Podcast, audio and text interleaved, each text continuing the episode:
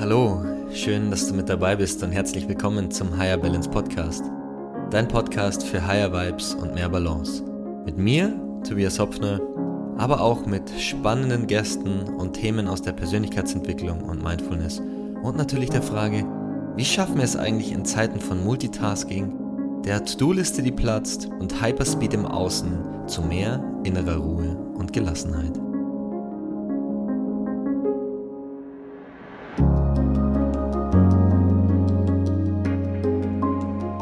Hello, Ladies and Gentle People.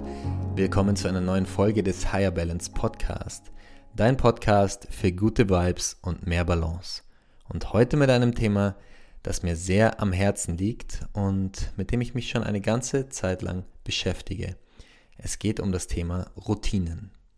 Und konkreter Frage, brauchen wir Routinen? Und wenn ja, in welcher Form? Ich bin das erste Mal 2016 mit dem Thema Routinen in Berührung gekommen. Damals hat mir eine Freundin einen Blogartikel geschickt, der in etwa so hieß, sieben Dinge, die mental starke Menschen machen. Und da war eben die Rede unter anderem von Routinen, insbesondere von täglichen Routinen, die wir anwenden können und in unser Leben implementieren können und die Benefits, die eben diese Routinen mit sich bringen. Ich habe das dann ein bisschen ausprobiert für mich und dann seit im Prinzip Anfang 2017 für mich, ja, so eine tägliche Routine etabliert, die ich eigentlich auch so gut wie jeden Tag mache. Und darüber möchte ich heute ein bisschen sprechen und möchte einfach so ein bisschen teilen, was ich über Routinen denke, was meine Erfahrungen sind und ja, wie du für dich auch eine Routine implementieren kannst. Und ich weiß ja nicht, wie es dir geht, aber ich stehe voll auf Zitate. Ja, und noch viel mehr die Person dahinter, die diese Zitate verfasst hat, die Lebensgeschichte, was diese Person geprägt hat und wie sie wohl darauf gekommen ist. Und eins dieser Zitate im Zusammenhang mit Routinen ist, du bist, was du täglich tust. Von Aristoteles, wem sonst, ein griechischer Philosoph und Universalgelehrter, der viele Disziplinen maßgeblich beeinflusst hat und die teilweise die Grundlagen ja, der heutigen ähm, Wissenschaft bilden. Und ich finde es so spannend, dass gewisse Philosophien zigtausend Jahre alt sind und trotzdem heute aktueller und akkurater nicht sein könnten.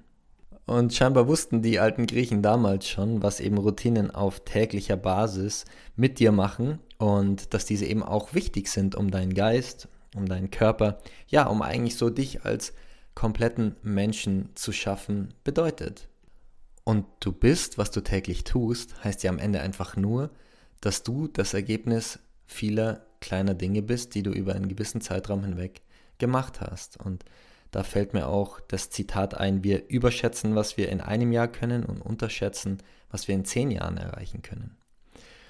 Und im Zusammenhang mit Routinen haben aber Menschen ganz oft irgendwie so Dinge wie, ja, irgendwie eher negativ behaftet, wie Alltagstrott, Langeweile oder Tretmühlen.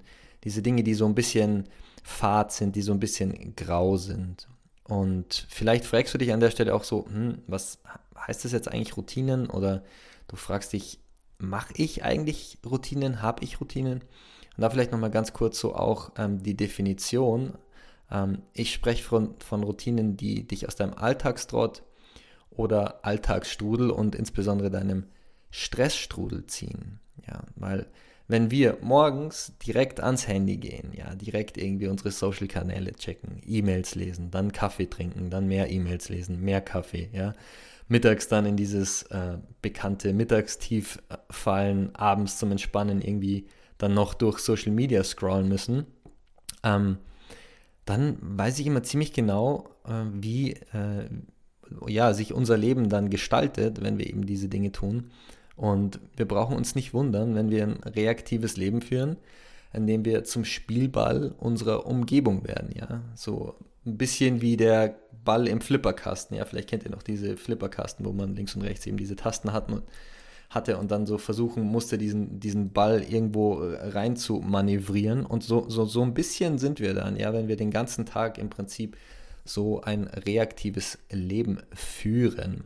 Und mit Routinen, ja, und so Alltagsroutinen schaffen wir so Momente des Innehaltens, ja.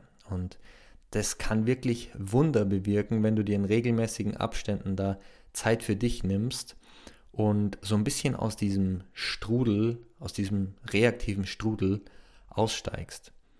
Das verstehe ich unter einer gesunden Routine. Das kann morgens in Form von einer Morgenroutine sein, ähm, aber keine Sorge, nur weil du jetzt nicht im 5 AM Club bist und nicht um 5 Uhr aufstehst und irgendwie erstmal einen Halbmarathon läufst und dann noch irgendwie kalt duschen gehst und äh, keine Ahnung, drei Stunden lang deine Morgenroutine machst, heißt es das nicht, dass, wenn du da nicht dabei bist, eben sozusagen eine ineffiziente äh, Morgenroutine hast. Ähm, ich bin jahrelang tatsächlich um 5 Uhr aufgestanden und habe den äh, Miracle Morning, so äh, bin ich darauf gestoßen, zumindest damals im äh, Jahr 2017 von Hal Elrod, äh, für die, die es interessiert. Ich, der hat ein tolles Buch geschrieben, eben zur Morgenroutine. Ähm, und habe tatsächlich dann irgendwie so ein, zwei Stunden Sport gemacht, irgendwie tatsächlich auch dann kalt geduscht und gejournalt und meditiert und all diese Dinge. Und das war auch eine tolle Zeit. Ich habe das auch gebraucht, um so ein bisschen so eine neue Version von mir zu kreieren. Ne? Oft wollen wir uns ja irgendwie verändern, wissen nicht genau, wie kommen wir jetzt sozusagen in Anführungsstrichen von der alten Version oder Version 1.0 zu Version 2.0. Und da können diese Dinge schon auch mal helfen und das hat mir auch sehr gedient. Aber heute brauche ich das einfach nicht mehr so krass. Ja, ähm, ich habe da für mich einfach irgendwann festgestellt, dass es einfach ultra zwanghaft wurde. Und ja, das kostet dann auch irgendwie ähm, Lebensqualität, wenn man gefühlt nicht mehr ähm, sozialfähig ist, wenn man nicht drei Stunden lang Morgenroutine gemacht hat. Und deswegen, keine Sorge, du musst keine drei Stunden Morgenroutine machen. Ähm, kleiner Disclaimer, es reichen 10, 15, 30 Minuten in der Früh. Wie gesagt, du musst nicht stundenlang Morgenroutine machen, um super Ergebnisse zu erzielen. Ähm, ich bin mittlerweile ein sehr großer Fan von Effizienz über Intensität. Deine Routine kann aber auch heißen, dass du mittags einen Spaziergang machst oder abends vor dem Zubettgehen dein kleines Ritual hast. Alle Dinge, die dir sozusagen helfen, bewusst für einen Moment innezuhalten und dich, wie gesagt, aus diesem Gedankenstrudel, aus dich aus diesem Stressstrudel, aus diesem To-Do-Strudel, in dem wir ja uns oft befinden, so ein bisschen rausziehst. Ich persönlich habe ähm, sehr gute Erfahrungen mit Morgenroutinen gemacht, deswegen bin ich ein großer Fan von Morgenroutinen. Und der Vorteil von einer Morgenroutine ist, dass sich dein Gehirn eben einfach noch nicht durch 60.000 Gedanken ähm, hindurchgegrübelt hat und die Möglichkeit, sich zu etwas zu entschließen, hier halt einfach noch einfacher ist und Achtsamkeitsübungen, Meditationen, äh, Atemübungen, äh, was auch immer du da für dich entdeckst oder was auch immer dir gut tut, ähm, ja einfach fokussierter angegangen werden können. Zumindest ist es eben meine Erfahrung. Und hier ja auch das bekannte Beispiel von Mark Zuckerberg. Man kann jetzt persönlich halten von äh, Mark Zuckerberg oder auch Metaverse, was man möchte. Ähm, ich denke nur, dass jemand, der einen Milliardenkonzern leitet, zumindest was das Mindset angeht, ähm, naja, dass man sich da schon auch was abschauen kann. Und der zieht jeden Tag das gleiche Outfit an. Also zumindest war das mal eine Zeit lang so. Ähm, natürlich gewaschen, zumindest gehe ich davon aus. Ja, der hat halt irgendwie siebenmal das gleiche, das gleiche Outfit. Und um ihm einfach so die Entscheidung abzunehmen, was wir, was, was er, was er anziehen möchte, ja. Um eben einfach Energie zu sparen ähm, und nicht in der Früh vor dem Kleiderschrank zu stehen und sich zu fragen, hm, was ziehen wir denn heute an? Und ja, deswegen bin ich einfach ein großer Fan, sich bereits da in der Früh für sich Zeit zu nehmen. Zum einen hat man es dann schon erledigt und ich starte da einfach ganz anders in den Tag. Und ja, ich habe ja schon gesagt, ich mache das ja jetzt schon eine ganze Zeit lang. Diese, diese Routinen haben ähm, definitiv mein Leben verändert, auch wenn ich es, wie gesagt, die erste Zeit so ein bisschen extremer auch gemacht habe ähm, und da jetzt mittlerweile auch bei einer bisschen sanfteren und, und, und weicheren und nicht mehr so krassen äh, Variante angekommen bin, besteht meine Morgenroutine aus zumindest zu 90 Prozent aus den folgenden Elementen, die ich dir gerne mitteilen möchte.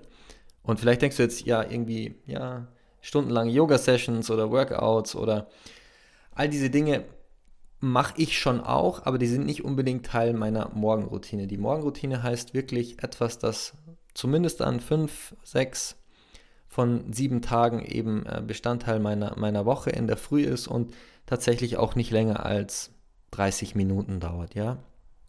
Und wie gesagt, dieses, du kannst, wenn dir 30 Minuten zu viel sind, dann kannst du auch ähm, einfach mit weniger Zeit anfangen und zwar genau dem Zeitraum, der für dich ideal ist. Und ich lade dich hier auch tatsächlich einmal ein, zumindest dir einmal diesen Miracle Morning äh, zu googeln. Ähm, der Hal Elrod hat da die sogenannten Lifesavers für sich äh, entdeckt. Und das Ganze ist dann schon auch ein bisschen aufwendig und wer jetzt, wie gesagt, nicht die Muße äh, am Anfang hat, sich das eben irgendwie da vollumfänglich da rein zu, reinzufuchsen oder das auch dann jeden Tag zu machen, für den teile ich jetzt einfach mal meine Morgenroutine und die, die Elemente, die ich verwende. Und bei mir sind das drei Elemente. Und das erste Element ist irgendeine Form von Mindfulness.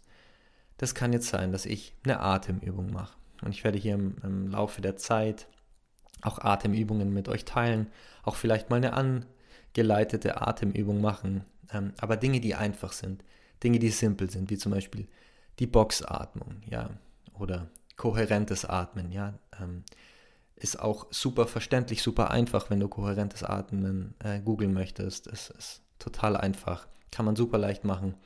Dinge wie Yoga Nidra, wenn du irgendwie in der Früh ne, schon auch eben dazu bereit bist, autogenes Training, Meditation in der Stille, all diese Dinge, die dich sozusagen in dem Aufwachstate in der Früh, in diesem Zwischenstate, bevor wir dann sozusagen schon wach sind, nochmal so ein bisschen zur, ja, zum bewussten Umgang mit deinen Gedanken bringt.